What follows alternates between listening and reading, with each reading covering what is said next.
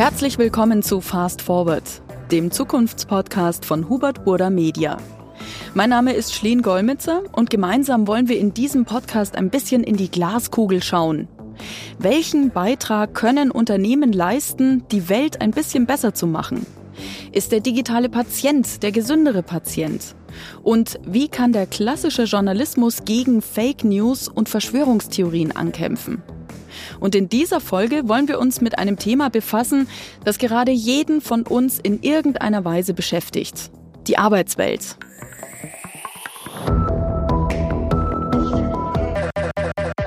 Das Wort Digital Nomad, das geistert jetzt schon seit ein paar Jahren durch die sozialen Medien. Angefangen mit Berlin-Mitte-Hipstern, die den ganzen Tag in Cafés vor ihren MacBooks sitzen. Und wenn man sie dann mal beim Cappuccino trinken stört und fragt, an was sie denn da gerade so arbeiten, dann sagen sie Projekte. Was als Klischee begonnen hat, ist in der Pandemie zur neuen Normalität von vielen Deutschen geworden. Meetings wurden plötzlich nicht mehr im Konferenzraum abgehalten, sondern über Zoom. Dort konnte man dann zusehen, wenn die Kinder der lieben Kollegen in die Küche rannten und da so ein bisschen vor sich hingequengelt haben. Oder wenn es mal wieder arg langweilig wurde, konnte man einfach mal im Kopf überschlagen, wie viel wohl die Inneneinrichtung des Chefs gekostet hat.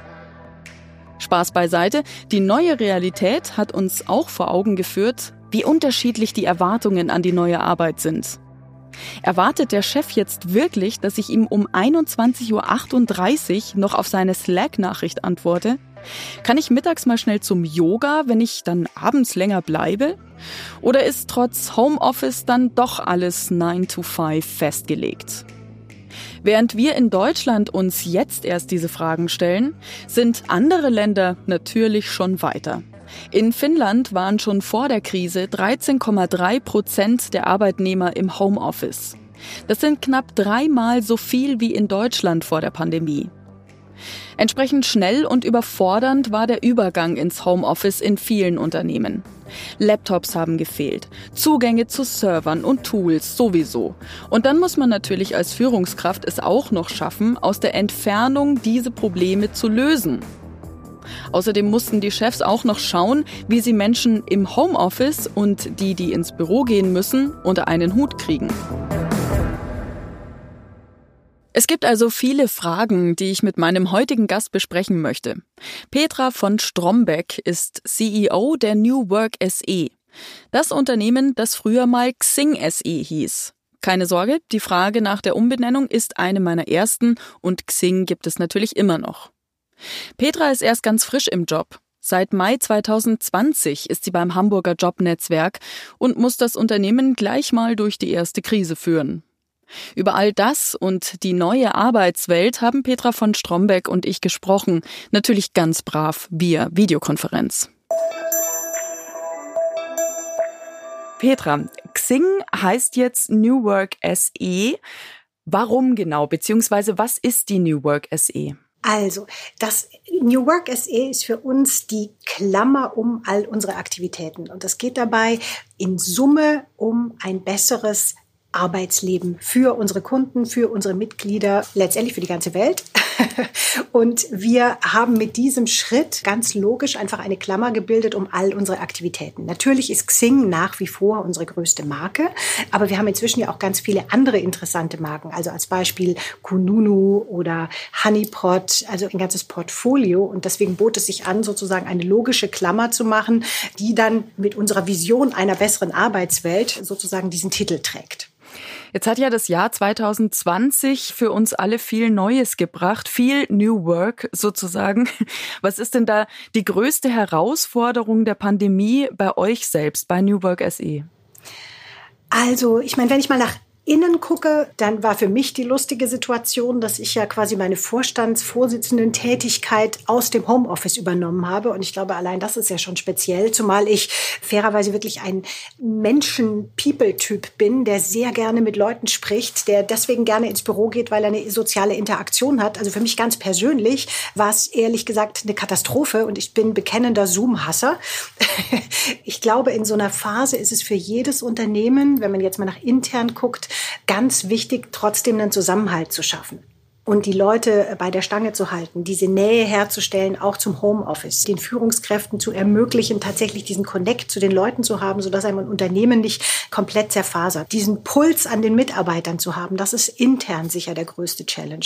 Und extern ging es uns wie vielen Firmen, auch wir sind streckenweise von der Pandemie betroffen. Wir verfügen zwar über sehr stabile Geschäfte und unsere Umsätze sind auf Vorjahresniveau, aber wir haben auch einzelne Geschäftsbereiche, Gott sei Dank die kleineren, wo wir durchaus Einschnitte sehen. Also beispielsweise ein Eventbereich, äh, brauche ich dir nicht zu sagen, man kann sich aktuell nicht treffen, ist schwierig.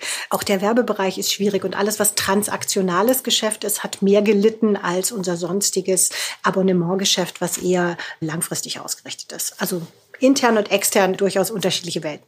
Du bist seit Mai 2020 im neuen Job bei der New Work SE. Hast du dir denn dein erstes Arbeitsjahr so vorgestellt oder was waren so die Erwartungen und was war jetzt ganz anders? Womit musstest du kämpfen? Ja, also ich hatte das Glück tatsächlich, dass ich direkt am Anfang des Jahres mit einem Onboarding starten konnte und die Chance hatte, alle unsere Büros zu bereisen, ganz viele Teams zu treffen, das Leadership-Team zu treffen. Und da habe ich natürlich ganz wertvolle Kontakte geknüpft dann für die Folgezeit, wo man sich nicht mehr physisch sehen konnte. Das war sicher toll. Habe ich es mir so vorgestellt, aus meinem Wohnzimmer sitzend sozusagen eine Firma zu steuern? ganz sicher nicht. Ich glaube, das ging vielen so.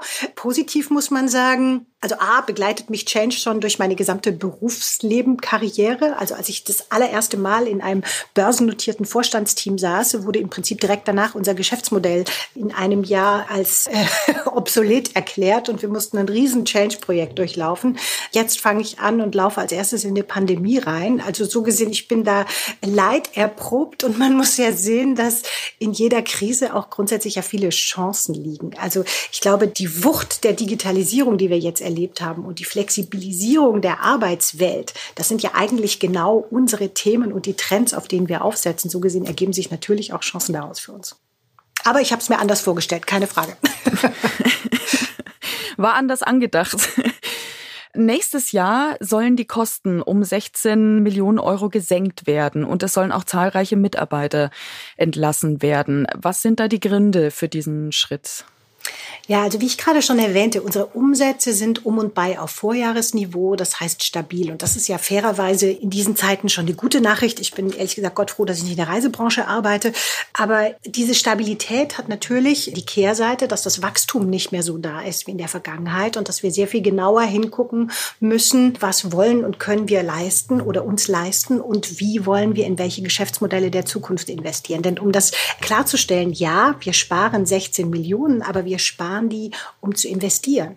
Also wir investieren in neue Bereiche. Unsere Kosten werden mitnichten geringer sein, sondern wir investieren in Bereiche, an die wir glauben, die uns die Zukunft bringen werden. Und demzufolge haben wir andere Bereiche, die stark von der Krise betroffen sind oder die schon vor der Krise geschwächelt haben in Teilen. Da reduzieren wir unser Engagement. Und das führt eben leider auch zu Entlassungen. Auf welche Geschäftsbereiche wollt ihr euch dann in Zukunft fokussieren? Also natürlich ist Xing nach wie vor unsere größte Marke und das Netzwerk extrem wichtig. So gesehen werden wir in dem Bereich auf jeden Fall weiter investieren und den weiter stärken. Genauso wollen wir das Geschäft mit Personalabteilungen und alles, was wir für HR-Kunden heute machen, noch ausweiten. Ich bin auch ein ganz großer Fan von Kununu unserer Arbeitgeberbewertungsplattform. Das schafft wirklich Transparenz im Arbeitsleben. Also Kununu hat ungefähr vier Millionen Reviews zum Thema Arbeitgeber, Kultur, Gehalt von knapp einer Million Kunden. Und auch das ist für mich ein ganz relevantes Thema, wo wir den Nutzern tatsächlich eine bessere Arbeitswelt bieten können. Welche Trends beobachtest du denn so außerhalb? Also wie sieht denn insgesamt die Zukunft aus? Bezogen auf den Arbeitsmarkt oder die Gesamtzukunft? Auf den, auf den Arbeitsmarkt. Also ganz klar, wenn man sich die letzten Monate anguckt, dieses Thema Digitalisierung hat sich in einer Schnelligkeit vollzogen, die, glaube ich, keiner erwartet hätte. Und das ist, finde ich, der, der absolut positive Part daran. Arbeits Platz, Arbeitszeit sind flexibler geworden und ich glaube, das ist was, was sich auch in Zukunft fortsetzen wird und was sich die Arbeitnehmer dieser Welt nicht mehr nehmen lassen werden. Ich glaube, die werden aktiv einfordern, dass eine gewisse Flexibilität ihnen erhalten bleibt, auch post-Corona-Zeiten. Also wenn ich auf die großen Trends gucke der Arbeitswelt, dann ist es A, das Thema Digitalisierung, was sich jetzt noch beschleunigt und was sich fortsetzt. Und es ist aber B auch nach dem kleinen konjunkturellen Dip, den wir jetzt haben, tatsächlich dann der Fachkräftemangel, der in Zukunft wieder voll zuschlagen wird. Und demzufolge müssen die Arbeitgeber ganz stark daran arbeiten, eben attraktiv zu sein, diese flexiblen Arbeitsmöglichkeiten zu bieten. Und eine der Antworten darauf ist New Work und New Work Konzepte um die Mitarbeiter so glücklich zu machen, dass sie tatsächlich bleiben oder kommen und entsprechend leistungsbereit sind. Wenn wir uns jetzt mal diese Arbeit im Homeoffice anschauen. Es haben sehr viele natürlich geäußert, dass sie auch in Zukunft weiter gerne im Homeoffice arbeiten würden. Aber auch du sagst beispielsweise, so ein bisschen der Kontakt zu den Menschen und im Büro fehlt dir natürlich schon auch. Welche Rolle spielt dann das Büro überhaupt noch in Zukunft? Ja, das ist eine super Frage. Also ehrlich gesagt, ich glaube an das Büro als weiterhin ganz zentralen Punkt aber eben anders als in der Vergangenheit ein Punkt, wo man sich trifft, um sich auszutauschen, um gemeinsame Erlebnisse zu haben. Die Büros meiner Meinung nach der Zukunft müssen so attraktiv sein, dass die Leute da gerne hinkommen, es ihnen einen Mehrwert bietet, versus zu Hause zu sitzen um genau diese gemeinsamen Erlebnisse zu haben. Also ein Büro für mich wird auch morgen ein kulturschaffender Ort sein, denn eine Unternehmenskultur entsteht ja aus gemeinsamen Erlebnissen, die man hat der Kaffee, der kleine Chat, ein Meeting, aber auch Partys, Feiern, ein Feierabendbier, was auch immer. Und ich glaube, aus diesen gemeinschaftlichen Erlebnissen entsteht letztendlich Unternehmenskultur und die macht Unternehmen dann unterscheidbar, resilienter. Und deswegen hat ein Büro für mich auch morgen eine ganz zentrale Rolle und wir sind weit davon entfernt, unsere Büros abzuschaffen. Wir haben Gott sei Dank gerade die Chance, ein neues Headquarter zu gestalten und da sind wir mit Feuereifer dabei. Wir werden nächstes Jahr umziehen. Das ist eigentlich genau das, was man bislang eigentlich immer so ein bisschen kritisiert hat am Arbeitsplatz oder vor allem früher kritisiert hat am Arbeitsplatz. Wie du sagst, die feiern oder gemeinsames Zusammensitzen und plaudern. Da, wo es immer geheißen hat, oh nein, jetzt sitzen die schon wieder bei einer Kaffeepause zusammen. Das gerät fast in den Fokus so ein bisschen, oder? Sobald es wegfällt. Genau, also ich glaube tatsächlich diese Nähe, die man braucht, um einen Zusammenhalt zu schaffen und diese Interaktion, die dann ein Wir-Gefühl entstehen lässt und die dann auch ein Treiber ist für gemeinsamen Output, für gemeinsame Arbeit, für gemeinsame Leistung, die ist einfach ganz wesentlich. Und ich glaube, das stellt man schon fest, wenn man nur im Homeoffice sitzt und immer nur auf Zoom-Screens oder andere Screens reduziert ist, dass einfach ein entscheidender Teil des Berufslebens, nämlich die soziale Interaktion, fehlt. Und demzufolge wird das Büro von morgen eben eine andere Rolle übernehmen. An der Stelle will ich mal eine kleine Pause machen. Es macht super viel Spaß, mit Petra von Strombeck über die Zukunft der Arbeit zu sprechen, über Zoom-Meetings, Xing-Posts und Direktnachrichten von Recruitern. Ich liebe die Digitalisierung der Arbeitswelt. Ich habe ja schon meinen Chefs gesimst, dass ich krank bin, da war ja noch nicht mal T9 erfunden. Aber Arbeit wird immer einen Rest haben, der sich nicht digitalisieren lässt, nämlich der Ort, an dem wir arbeiten. Und der wird sich natürlich auch verändern, wenn jetzt plötzlich alles flexibler wird. Deswegen habe ich mir eine zweite Expertin gesucht, die mir erklären kann, welche Auswirkungen Digitalisierung auf die Innenarchitektur unserer Büros haben wird. Monika Lepel, ausgezeichnete Innenarchitektin mit Bürospezialisierung. Das Interview beginnt wie eigentlich jedes Interview, das ich im Jahr 2020 geführt habe. Also jetzt, wo ich Sie höre und Sie mich, bin ich auch etwas entspannter. Immer wieder die Frage, hört ihr mich? Du bist gemutet. Ich sehe dich nicht. Irritationen der schönen neuen Arbeitswelt, die auch Ende 2020 noch nicht ausgeräumt sind. Aber da sind wir ja auch schon gleich beim Thema.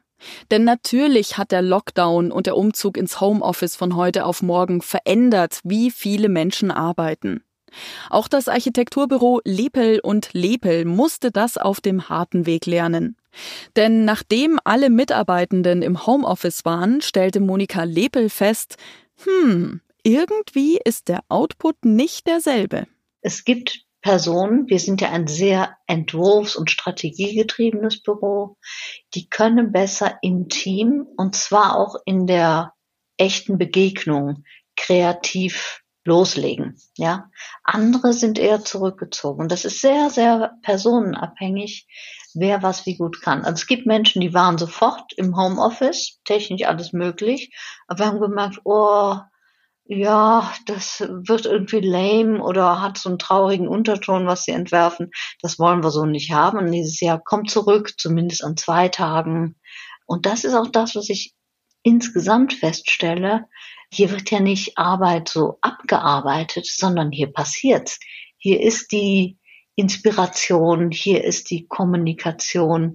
Und das können wir nicht über Teams oder so abbilden. Wir müssen das wirklich erleben, uns gegenseitig befeuern, anmachen, weiterbringen, spinnen. Ja, das ist ja unser Job, ja. Für Monika Lepel geht es entsprechend in ihrer Arbeit nicht darum zu sagen, wie mache ich ein Büro Corona sicher oder wie muss ich einen Meetingraum so einrichten, damit Mitarbeitende sich einfach vom Homeoffice dazuschalten können. Die Frage, die sich doch stellt, ist nicht, wie wird das neue Büro aussehen, sondern warum noch ins Büro?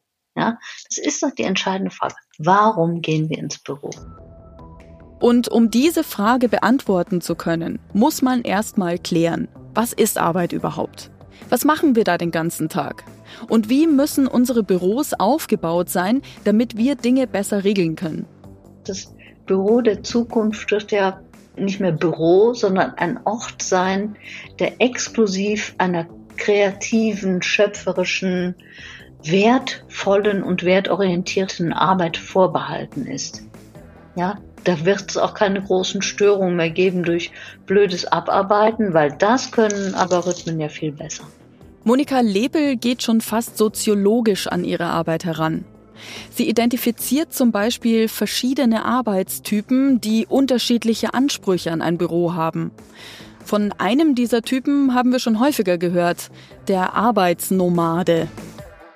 Das sind Personen, die entweder zu Hause, in dem berühmten Café, in irgendwelchen Lounges, auf Flughäfen oder Bahnhöfen und auch im Büro arbeiten. Und im Büro verhalten die sich oft genauso wie außerhalb des Büros, nämlich nomadisch. Das sind die, die zuerst, wenn sie reinkommen, in einen Service, in den Bereich, in die Küche gehen, die ihre Jacke immer irgendwo über der Schulter haben, und die dann dahin gehen, wo für ihre Arbeitsanforderung das beste Angebot an diesem Tag gemacht wird. Oft ist deren Heimat dann ein Projektraum, weil sie nur dahin gehen, um andere Personen zu treffen, mit denen sie ein gemeinsames Werk herstellen. Monika Lepels Vision der neuen Arbeitswelt? Büros werden nicht kleiner, weil jetzt alle im Homeoffice sind, sondern größer.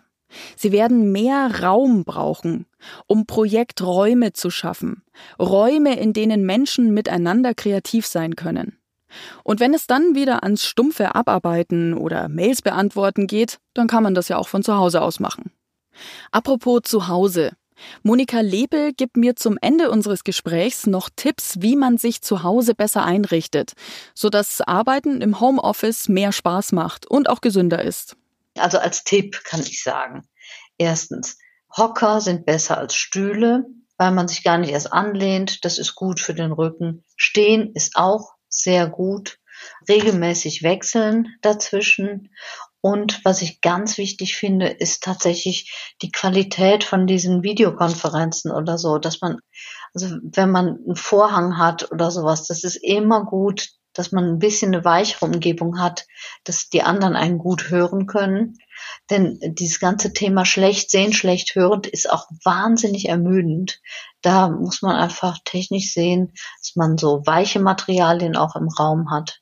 Und natürlich muss man auf eine gute Belichtung achten. Dass man nicht immer im Gegenlicht sitzt, also nicht den Tisch vors Fenster rücken. Das macht einen ja wahnsinnig, wenn die Sonne reinschaltet und der Rechner ist dunkler das machen die Augen nicht lange mit. Ja gut, nach unserem Gespräch habe ich dann natürlich erstmal meine komplette Wohnung umgeräumt und einen Großeinkauf bei einem schwedischen Möbelhaus gemacht. Aber Mai, was man nicht alles für eine bessere Arbeitsumgebung tut. Was man natürlich auch sagen muss, ich habe mit Monika Lebel jetzt ziemlich lange über Dinge gesprochen, die mein Arbeitgeber ändern kann. Ich als einfache Arbeitnehmerin aber nicht. Ist ja schön, wenn das Büro der Zukunft viel Flächen für Experimente und Projektarbeit hat. Aber wenn es da optisch halt aussieht wie 1983, dann kann ich daran auch nichts ändern. Okay, doch, eine Sache kann ich ändern. Ich kann mir einen neuen Job suchen. Was mich wieder zu meinem Gespräch mit Petra von Strombeck bringt. Denn eins der besten Features an Xing und Kununu ist ja, dass ich mal über den Gartenzaun in andere Firmen schauen kann. Vielleicht ist das Gras auf der anderen Seite ja doch grüner. Darüber, wie sich die Arbeitswelt für Xing verändern wird, geht's jetzt im zweiten Teil unseres Gesprächs. Wenn ich mich jetzt den ganzen Tag mit New Work beschäftige, frage ich mich auch so ein bisschen, wie sieht denn der Alltag bei Xing aus? ich würde sagen, bunt und interaktiv und kommunikativ. Wir haben sehr viele Nationalitäten bei uns im Haus. Die Firmensprache ist Englisch. Wir legen extrem viel Wert auf interne Kommunikation. Wir machen zum Beispiel ein wöchentliches, wir nennen es Campfire, wo die Leute sozusagen zu einem virtuellen Lagerfeuer zusammenkommen, wo wir jede Woche ein kleines Filmchen aufnehmen, bei dem unterschiedliche Bereiche, Updates liefern. Manchmal wird auch einfach nur ein Song gemeinsam gesungen und alles Mögliche, um so genau diesen Zusammenhalt in Zeiten der Krise, wo alle zu Hause sind und man sich nicht im Büro trifft, zu sichern. Und so gibt es ganz viele Anlässe, ganz viele Meetings, wo wir eben versuchen, unsere Kultur, die sehr stark auf einem Miteinander beruht und auf einem Team Spirit beruht, zu erhalten. Wir haben wahnsinnig viel gelernt über die Arbeitswelt in diesem Jahr, also gerade auch mit der Digitalisierung, was eigentlich alles so möglich ist. Was denkst du denn, welche neuen Learnings sollten wir denn auch in Zukunft behalten und äh, welche alten Dinge sollten wir denn dringend über Bord werfen? Also aus meinen Beobachtungen und auch das, was unsere Kunden uns zurückspielen und unsere Mitglieder, mit denen wir sprechen, die Rolle von Führung hat sich dramatisch oder muss sich ändern. Ich glaube, Führung durch Kontrolle, so wie es in vielen sehr hierarchisch getriebenen Unternehmen noch der Fall ist, ist tatsächlich in der Krise. Denn ich habe keine Kontrolle über Mitarbeiter, die im Homeoffice sitzen. Die müssen sich selbst kontrollieren und ich muss sie eher inspirieren als Führungskraft. So gesehen, ich glaube, ganz viele hierarchisch getriebenen, stark auf Kontroll funktionierenden Organisationen müssen umdenken und werden das auch. Das ist auf jeden Fall positiv. Und ich freue mich, dass wir da jetzt kulturell wahrscheinlich nochmal so einen Schub kriegen durch dieses Thema Digitalisierung und eine Flexibilisierung kriegen für die Mitarbeiter. Dann das ist ganz wichtig. Auf der anderen Seite der Medaille steht wahrscheinlich, dass Beruf und Privatleben natürlich mehr verschwimmen und dass die Trennung zunehmend schwerfällt und man im Zweifelsfall immer erreichbar ist. Und da muss man auch auf den Einzelnen achten, damit er nicht komplett untergeht und tatsächlich 24-7 nie wieder abschaltet. Das waren jetzt so die neuen Learnings aus der Arbeitswelt. Gibt es denn vielleicht auch alte Dinge aus der Arbeitswelt, die wir auch in die Zukunft weitertragen sollten und vielleicht wieder ausbauen sollten, außer jetzt nur das Büro und den Schreibtisch, den klassischen? Dinge aus der alten Arbeitswelt. Also wie gesagt, dieses Thema Work-Life-Balance und es auch mal gut sein lassen und nicht verschwimmen, das ist ja zum Teil sicher auch ein Stück aus der alten Arbeitswelt, die mehr im Büro stattgefunden hat, wo ich dann im Zweifelsfall nach Hause fahre und dann zu Hause bin und mein Privatleben habe. Ansonsten fällt mir tatsächlich zum Thema Hierarchie, Kontrolle, Ellenbogen statt Miteinander, also aus einer ganz alten Arbeitswelt wenig ein, was ich behalten würde, ehrlich gesagt. Also da liegen mir die neuen Konzepte tatsächlich eher. Insofern macht der Name total Sinn, New Work. Genau, genau. Also nicht nur ich identifiziere mich damit, sondern auch alle unsere Mitarbeiter. Deswegen war ich auch so glücklich, dass ich diesen Job habe jetzt. Mich für dieses Thema mit 1900 Mann einzusetzen, ist einfach grandios. Welche Bedürfnisse haben denn die Nutzerinnen und Nutzer von Xing in der Regel und wie kann man da am besten helfen? Also natürlich haben wir ganz viele unterschiedliche Nutzer und ich glaube, das kann man gar nicht jetzt zwingend über einen Kamm scheren. Also wenn man zum Beispiel sich mal einen Studenten anguckt, der am Anfang seines Berufslebens steht, der fängt an, sich Kontakte aufzubauen, der braucht Informationen zum ersten Job oder informiert sich über Unternehmen, um überhaupt erstmal eine Orientierung in der Arbeitswelt zu kriegen. Ganz anders gelagert wahrscheinlich jemand am Ende seiner Karriere, der schon ein großes Netzwerk hat, der auf der Suche nach Business Opportunities ist und so weiter. Deswegen, das unterscheidet sich schon durchaus von Kunde zu Kunde. Aber ich glaube, was alle eint, und das ist ja im Prinzip die Basis eines Netzwerks, ist tatsächlich relevante Kontakte, relevante Business Opportunities, die sich aus diesen Kontakten ergeben. Und die können dann physisch verlängert werden oder aus physischen Meetings entstehen oder eben auch nur virtuell stattfinden.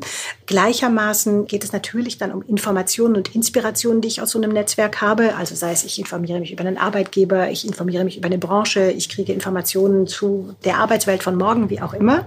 Und das Dritte ist dann, dass wir natürlich unseren Mitgliedern auch helfen wollen, den für sie passenden Job zu finden.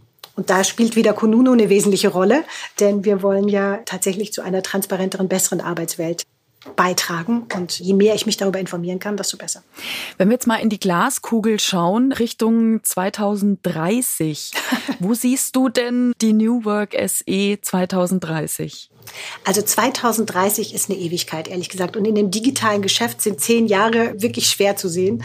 Ich glaube, was ganz klar ist, ist, wir werden uns an unserem Nordstern for Better Working Life orientieren und alle unsere Angebote weiter dahingehend ausrichten. Es kann sein, dass wir uns dann neue Zielgruppen erschließen. Es kann sein, dass wir noch ganz andere Tools für die Arbeitswelt schaffen. Aber ich glaube, das ist der Nordstern, für den wir alle antreten, für eine bessere Arbeitswelt, die wir möglichst noch verbreitern wollen. Und daran werden sich alle unsere Angebote orientieren. Und du ganz persönlich, wo siehst du dich 2030? Auch das ist eine gute Frage. Das ist so lange hin. Wer weiß, ob ich dann auf diesem Stuhl sitze. Man soll sich selber nicht so ernst nehmen. Ehrlich gesagt, ich nehme es, wie es kommt. Jetzt ist es ja so, wir haben vorhin über die nötigen Entlassungen gesprochen. Trotzdem ist es ja möglich, sich weiterhin bei Xing zu bewerben. Also es wird ja auch weiterhin eingestellt. Was muss ich denn können? Was muss ich denn mitbringen, um bei Xing arbeiten zu können? Also ich empfehle tatsächlich mal einen Blick auf Kununu zum Thema Unternehmenskultur. Da sieht man, dass wir ein sehr modernes Unternehmen sind. So gesehen wäre es sicher hilfreich, dass du moderne Unternehmen mit viel Interaktion, Kommunikation, Transparenz und flachen Hierarchien magst und nicht der traditionelle Typ bist. Das wäre mal das Erste. Zweitens wäre es natürlich sicher hilfreich, wenn du mit unserem Leitstern for Better Working Life was anfangen könntest. Denn wer sich damit nicht identifizieren kann, ist natürlich auch schwierig. Ansonsten suchen wir Teamplayer, gerne mit Digitalkenntnissen, die aufgeschlossen sind und ihre Ideen mitbringen und sich verwirklichen wollen. Gibt es denn überhaupt noch Arbeitnehmer in der Zukunft, die sich mit Digitalisierung nicht befassen? Naja, also es kommt immer sehr stark drauf an. Ne? Wenn man jetzt mal rein die Bürotätigkeit sieht, dann findet die natürlich vorm Rechner statt. Es gibt aber, dem kann man sich ja nicht verschließen, ganz viele Tätigkeiten, die damit mal schlicht gar nichts zu tun haben und die man jetzt als Büromensch gar nicht so im Fokus hat. Aber wenn man sich mal die systemrelevanten Themen anguckt, die wir ja in der Krise durchaus gelernt haben, dann sind nicht alle zwingend digital. Aber es wird immer weiter digitalisiert werden in vielen Bereichen. Das steht ja ganz außer Frage. Und letztlich wird es wahrscheinlich fast jeden Bereich der Arbeitswelt treffen. Ganz herzlichen Dank, Petra. Das war's mit dieser Folge von Fast Forward. Ich hoffe, ihr seid bei der nächsten auch wieder mit dabei. Das ist eine ganz besondere Folge. Denn nachdem wir jetzt tief in vier Unternehmen von Hubert Burda Media eingetaucht sind, will ich wissen, was müsste ich eigentlich tun, um mich dort zu bewerben. Wenn euch dieser Podcast gefallen hat, dann empfehlt ihn doch bitte euren Freunden weiter, lasst bei Apple Podcasts eine Empfehlung da und packt ihn bei den Kollegen einfach in die Spotify-Playlist, wenn die gerade nicht hinschauen. Vielen Dank fürs Zuhören. Ich bin Schleen Golmitzer. Fast Forward ist eine Produktion von Hubert Burda Media in Kooperation mit Ikone Media und Kugel und Niere.